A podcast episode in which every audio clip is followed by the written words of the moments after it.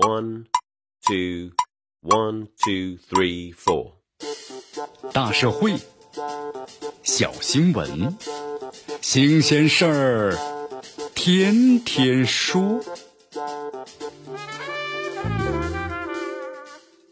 朋友们，你们好，这里是天天说事儿，我是江南。这李子柒啊，本名是李佳佳，她的视频呢停更两个月了，这既让人意外，也让人感到的非常的遗憾。几个月之前，这位呢网红圈的顶流，还有一千四百一十万的订阅量，刷新了其创下的中文频道最多订阅量的吉尼斯的世界纪录。目前的话，由于各方正式呢所披露的信息有限，那么让这一停更事件呢显得是扑朔迷离。不过呢，从资本真是好手段报警到爆出团队被挖等等桥段可以看出，李子柒品牌的合作方之间陷入了商务纠纷。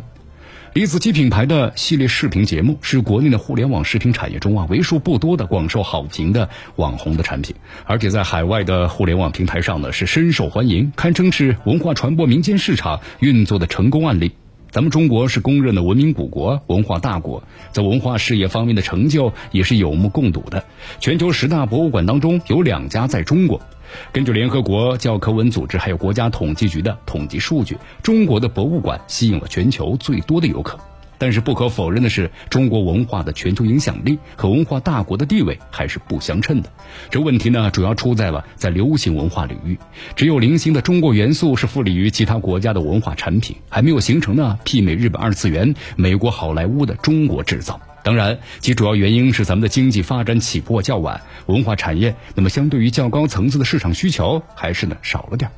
起步相对啊也是比较晚，如今呢文化产业的市场需求呢方兴未艾，可真是厚积薄发的大好时机。这就需要呢发展思路和发展模式的探索和尝试。那么从其他国家的成功经验来看，政府经营文化事业、市场运营的文化产业分工是明确的。美国拥有世界上最多的博物馆，离不开美国政府的长期扶持；而好莱坞的成功则是市场运作的结果。日本的情形也是相似的，发达的二次元流行文化那是市场化运营为主。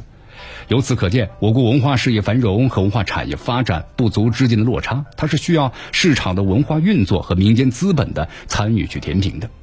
尽管目前遇到了一些问题，李子柒品牌的成长历程还是显示出了中国市场力量的巨大的潜力。李子柒的视频起步于是二零一五年，二零一六年九月，他和杭州的微念品牌管理有限公司签约合作。二零一六年十一月，李子柒就凭借短视频《兰州牛肉面》获得广泛的关注，从此之后呢，成功的走上了网红之路。对比李子柒的早期作品，公司运作化之后的视频，那制作水平有了明显的提高，而且呢，市场分析、产品的定位，还有呢，传播渠道的拓宽，都和当初啊单打独斗的个人创作相比，那可不可同日而语。尽管发生了资本真是好手段的纠纷，也不能够否认资本对李子柒品牌打造的正面作用是巨大的。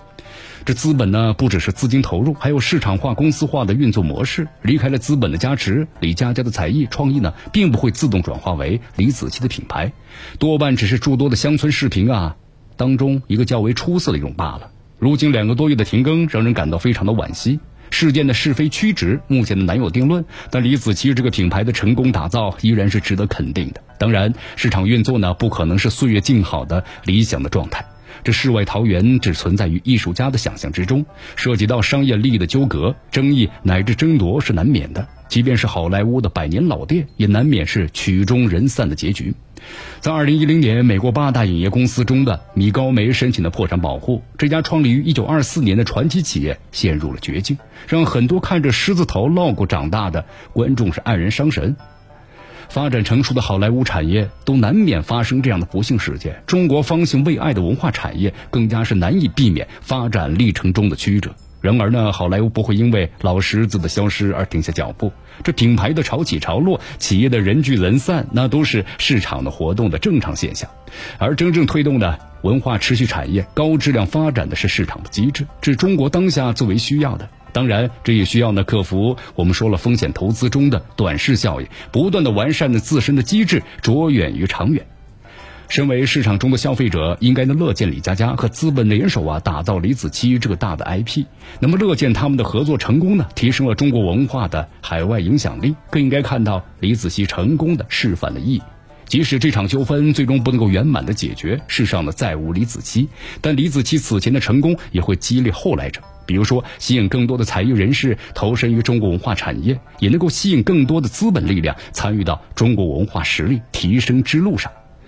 因此，中国文化产业的长期发展需要李佳佳们的健康形象，也离不开资本拿出真正的好手段。这里是天天说事儿，我是江南，咱们下期节目再见。